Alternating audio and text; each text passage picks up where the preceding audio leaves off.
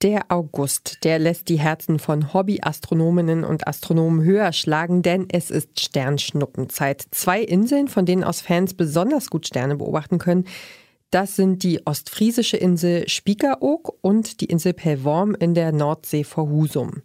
Die beiden, die zählen zu den dunkelsten Orten in Deutschland. Gleich beide Inseln wollen auch in diesem Jahr anerkannte Sternenparks werden, also Orte, von denen es nur eine Handvoll in Deutschland gibt. Die erste deutsche Sternenstadt, das ist Fulda. Von dort aus kann man in mancher Nacht sogar die Milchstraße sehen. Spektakuläre Sternenhimmel, aber die gibt's ja sonst anderswo kaum noch zu sehen. Und der Grund ist die sogenannte Lichtverschmutzung. Was das genau ist, das besprechen wir heute bei Mission Energiewende. Und ich bin Ina Lebedjew und freue mich auf dieses spannende Thema. Mission Energiewende. Der Detektor FM Podcast zum Klimawandel und neuen Energielösungen. Eine Kooperation mit dem Klimaschutzunternehmen Lichtblick.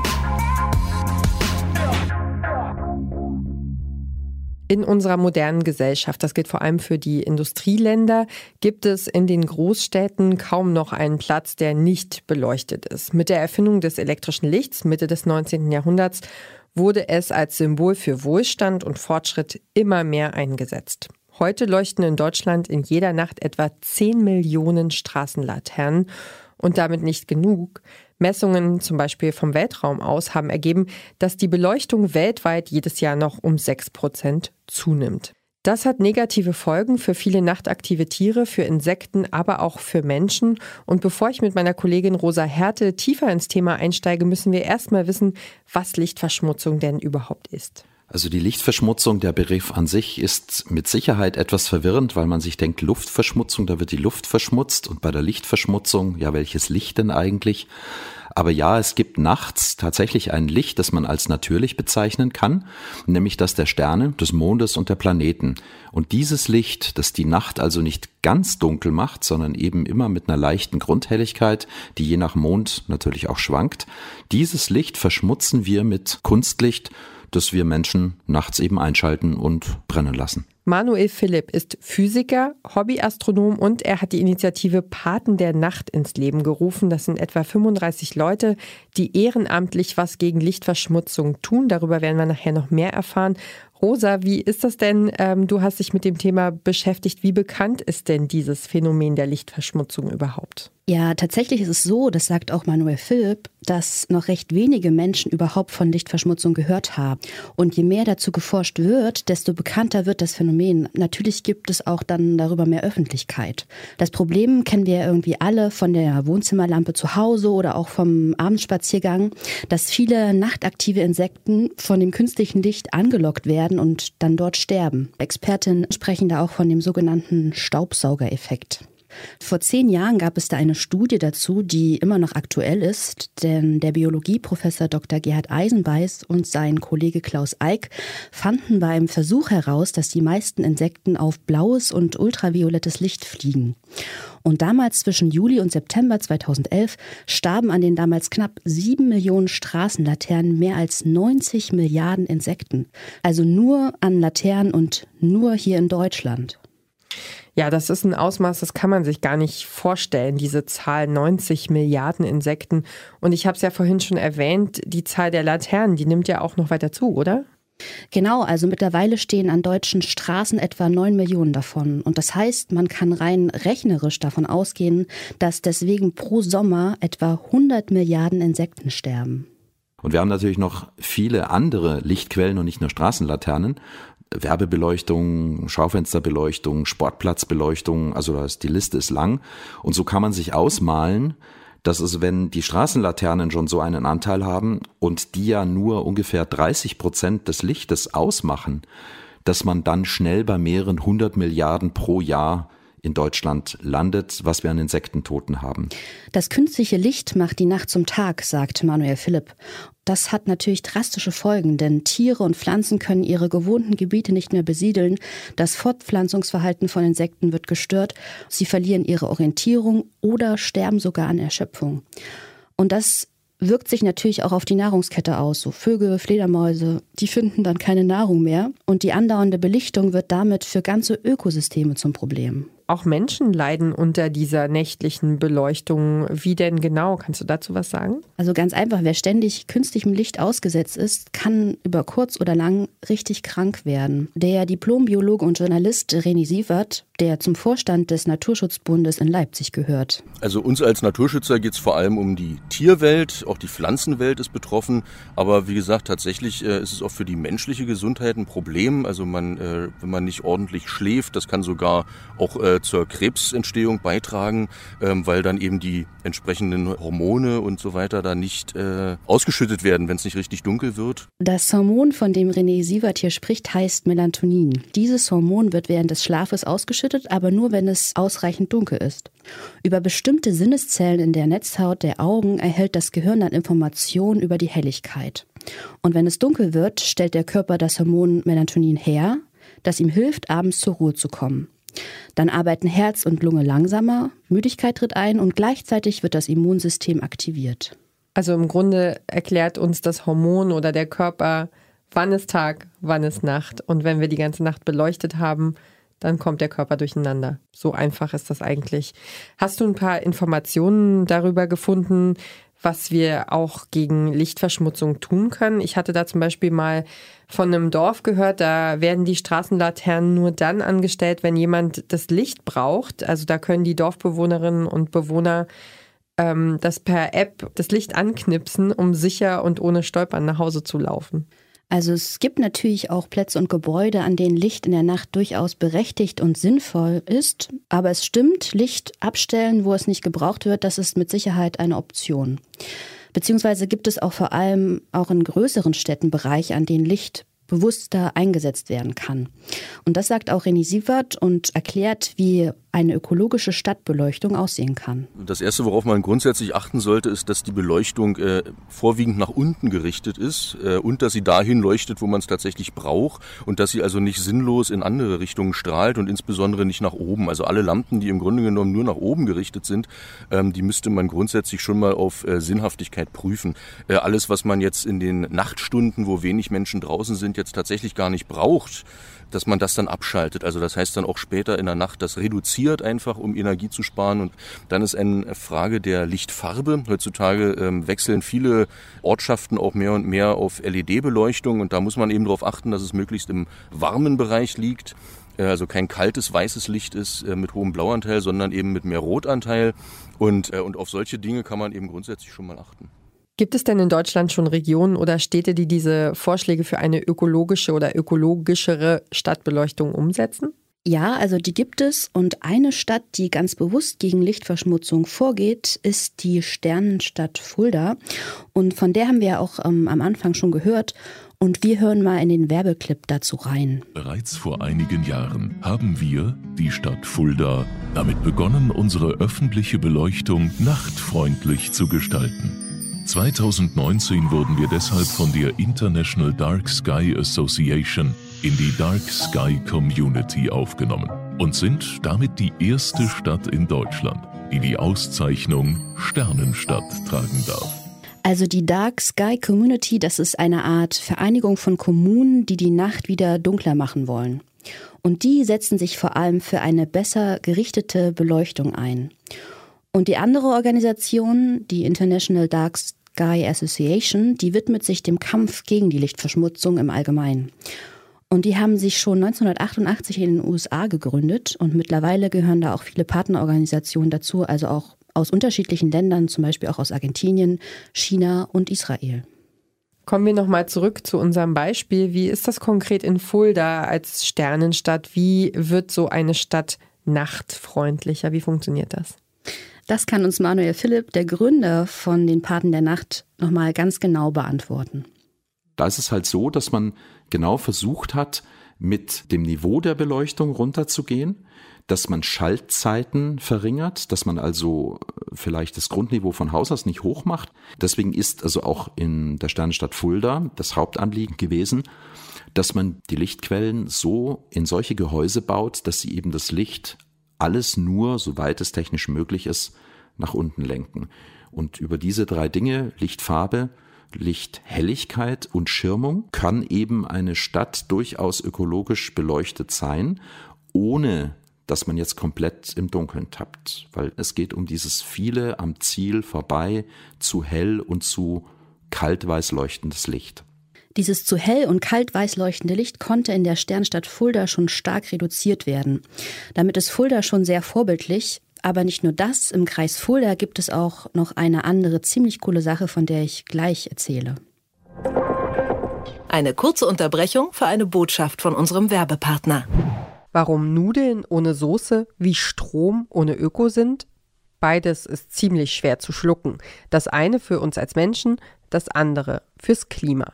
Deswegen gibt es bei Lichtblick 100% Ökostrom mit flexibler Laufzeit und bis zu 24 Monaten Preisgarantie, je nachdem, was euch wichtig ist. Klimaneutral wird so zum neuen Normal. Jetzt bin ich aber gespannt. Ja, also ich spanne dich nicht weiter auf die Folter. Im Kreis Fulda gibt es die erste Nachtschutzbeauftragte von ganz Deutschland. Nachtschutzbeauftragte, cool.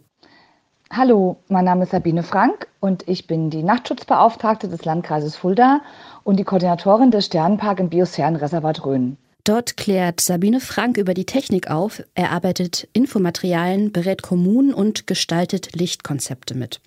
Und sie braucht dringend Verstärkung, sagt sie. Also ich halte das tatsächlich für sehr notwendig. Wenn man mit dem Thema anfängt, dann ist einem, zuerst denkt man, naja, es geht um ein bisschen Licht und nachts schlafen wir ja alle. Aber man merkt dann recht schnell, dass es auch um weitere Themen geht. Es geht um Technik. Es geht um Normen. Es geht um Rechte. Es geht um Anwohnerrecht. Es geht um Naturschutzrecht.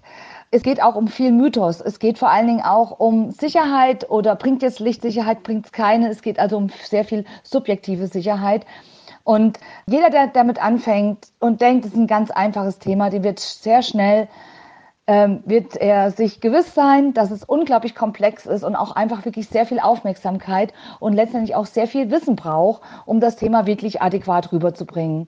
Wie sieht's denn politisch aus in Sachen Lichtverschmutzung? Also die Mühlen malen da recht langsam. Da sind sich unsere Expertinnen einig.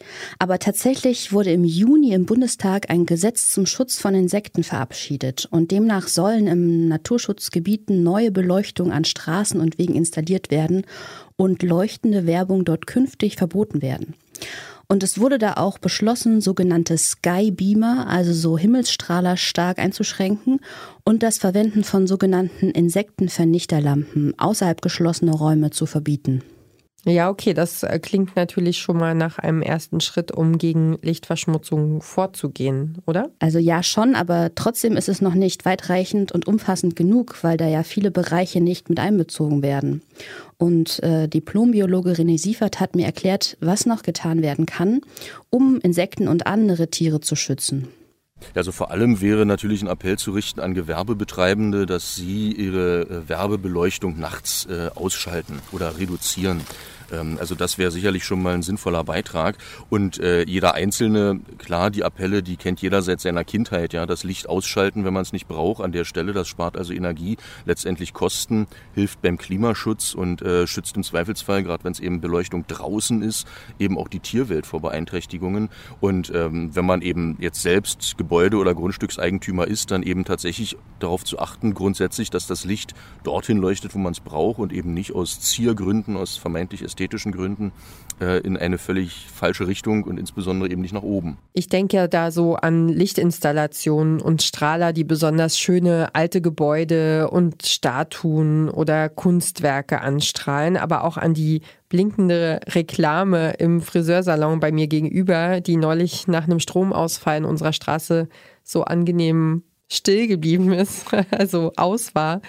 Da wird einem dann auch erstmal klar, wo es überall blinkt und leuchtet, auch äh, in der Nacht. Ja, genau, darum geht's. Und um dieses Bewusstsein bei noch viel mehr Menschen zu schaffen, hat die Initiative Paten der Nacht im vergangenen Jahr die Earth Night ins Leben gerufen. Klingt erstmal albern, ist aber auch mm, ja, ein interessantes Experiment, denn in dieser Nacht sind alle Menschen dazu eingeladen, um 22 Uhr gemeinsam das Licht auszuschalten in diesem Jahr am 7. September. Wie sinnvoll ist es denn, äh, gemeinsam das Licht auszuschalten, also eben nur in dieser einen Nacht? Die Meinungen der Expertinnen, mit denen ich gesprochen habe, gehen da auch ein wenig auseinander. René Siefert vom NABU Leipzig stellt die Nachhaltigkeit der Earth in Frage. Ja, also der, der NABU Leipzig steht der Sache äh, kritisch gegenüber. Dass diese Idee ist natürlich ein schönes Symbol, aber es müsste natürlich aus diesem Symbol die Erkenntnis erwachsen. Wir müssen das natürlich ähm, auch im Alltag äh, machen. Also das heißt, diese Gebäude, die da dann ausgeschaltet werden, symbolisch, die müssten auch jeden Tag äh, ausgeschaltet werden. Und äh, dieses Bewusstsein geht halt von diesem symbolischen Tag leider äh, kaum aus. Also da machen zwar alle mit, erinnern daran, dass es wichtig ist, Energie zu sparen, an Klimaschutz zu denken, aber die Konsequenzen für den Alltag sind da im Grunde genommen viel zu gering. Ähm, da ändert sich ja nichts. Und Manuel Philipp dagegen macht sich erstmal nichts daraus, dass die Earth Night erstmal symbolischen Charakter hat. Zusammen mit seinen Paten der Nacht hat er die Aktion ins Leben gerufen und erhofft sich viel von der Earth Night. Gut, also die Earth Night, ich sehe es so, jawohl, stimme ich 100% zu. Es hat einen eher symbolischen Charakter, aber man darf eines nicht vergessen. Im Gegensatz zur Earth Hour, die im März stattfindet und eine Stunde Licht abschaltet, ist es bei der Earth Night bei uns so, dass wir ja eine ganze Nacht lang plädieren abzuschalten. Und das sorgt natürlich für Provokation. Weil viele, nehmen wir Gemeinden her mit Straßenbeleuchtung, sagen, ja, die haben ja einen Vogel. Aber genau diese leichte Provokation, die da vielleicht drin steckt, die sorgt dafür, dass Diskussionen angestoßen werden. Tatsächlich ist die Earth Night innerhalb kürzester Zeit relativ bekannt geworden. In Deutschland haben sich im vergangenen Jahr verschiedene Städte, Gemeinden und Unternehmen beteiligt. Auch in Österreich und auch in der Schweiz gibt es Unterstützerinnen. Wenn wir nachts wieder mehr Orte der Dunkelheit überlassen würden, dann würde das ja auch schon ganz schön viel Strom sparen, oder? Genau, und es würde anders als in anderen Bereichen bedeuten, dass wir viel erreichen, ohne groß verzichten zu müssen, weil im Moment einfach sehr viel Licht recht sinnlos in den Nachthimmel strahlt. Dazu nochmal Manuel Philipp. Und würde ich dieses Licht ausschalten und die Anteile, die rechts und links wegleuchten, wenn ich die alle eliminieren würde, dann könnten wir uns in Deutschland mehrere Kraftwerke sparen, die wir durch die Beleuchtung einfach nicht mehr brauchen. Und diese Energie, die wir dadurch als Reserve gewinnen, die kann dann genutzt werden für die Mobilität und andere Dinge. Ich wüsste sonst nicht, wie wir das Energieproblem bei uns lösen sollen. Auch Sabine Frank, die Nachtschutzbeauftragte, geht da mit und appelliert an politische Entscheidungsträgerinnen. Licht ist eine schädliche Umwelteinwirkung, so steht schon ziemlich lange im Emissionsschutzgesetz. Und Emissionen sollen ja grundsätzlich vermieden werden. Mich stört aber immer, dass eigentlich überhaupt nicht verstanden wird, dass wir hier ganz oft über Lichtmengen reden, die Nacht für Nacht leuchten und unglaublich viel Energie brauchen. Und ich kann nur hoffen, dass die Politik dem Rechnung trägt. Man könnte sehr viel, glaube ich, Energie sparen, indem man nachts wirklich auch mal die Beleuchtung deutlich reduziert. Ähm, Rosa, du hast dich ja jetzt ganz intensiv mit dem Thema Lichtverschmutzung befasst. Hast du schon irgendwo den Schalter um, umgelegt, um mal im Bilde zu bleiben? Wird sich da was in deinem Alltag ändern? Also ich denke schon teilweise. Ich hab, äh, werde auf jeden Fall noch viel mehr ähm, das Licht ausschalten und auch gerade auf Balkon und im Garten und so weiter mich da bemühen. Und natürlich auch Leute, die ich kenne, die irgendwie ein eigenes Geschäft haben oder irgendwie ein Gewerbe, denen das nochmal so ganz sanft mitteilen. Ja, wir, wir Menschen, wir sind ja auch so Ästheten, ne? Also man hat ja schon des Öfteren mal auch Licht brennen in der Wohnung, sage ich mal, einfach damit es hübsch ist oder weil man ein bestimmtes Licht gerne irgendwie mag oder das eine bestimmte Lichtstimmung erzeugt im Raum. Und das ähm, erfordert auf jeden Fall erstmal ein Umdenken, zu sagen, okay, ich mache mehr Licht aus, also um also diese Gewohnheit zu verändern ich habe auch schon über so politische Aktionen nachgedacht, dass man einfach, äh, also dass man so mit vielen Leuten einfach ganz viele Lampen abhängt. Mhm. Aber ja, das ist vielleicht. Gehört hier nicht her, meinst genau. du? Ja, okay. Ja, spannendes Thema auf jeden Fall. Meine Kollegin Rosa Härte hat sich für Detektor FM unter anderem angeguckt, welche Folgen Lichtverschmutzung haben kann und wie die Beleuchtung an Straßen und Plätzen ökologischer werden könnte. Rosa, vielen lieben Dank für deine Arbeit und deine Recherchen. Sehr gerne. Und das war's mit dieser Folge von Mission Energiewende. Ich freue mich, wenn ihr kommende Woche wieder mit dabei seid. Es wird auf jeden Fall auch sehr interessant. Meine Kollegin Sarah Marie Plekat hat nach Hamburg telefoniert und war für uns in Berlin unterwegs und hat nach ihrem Termin nach Eiscreme gerochen. Was da los war, das erfahrt ihr dann in der neuen Folge von Mission Energiewende.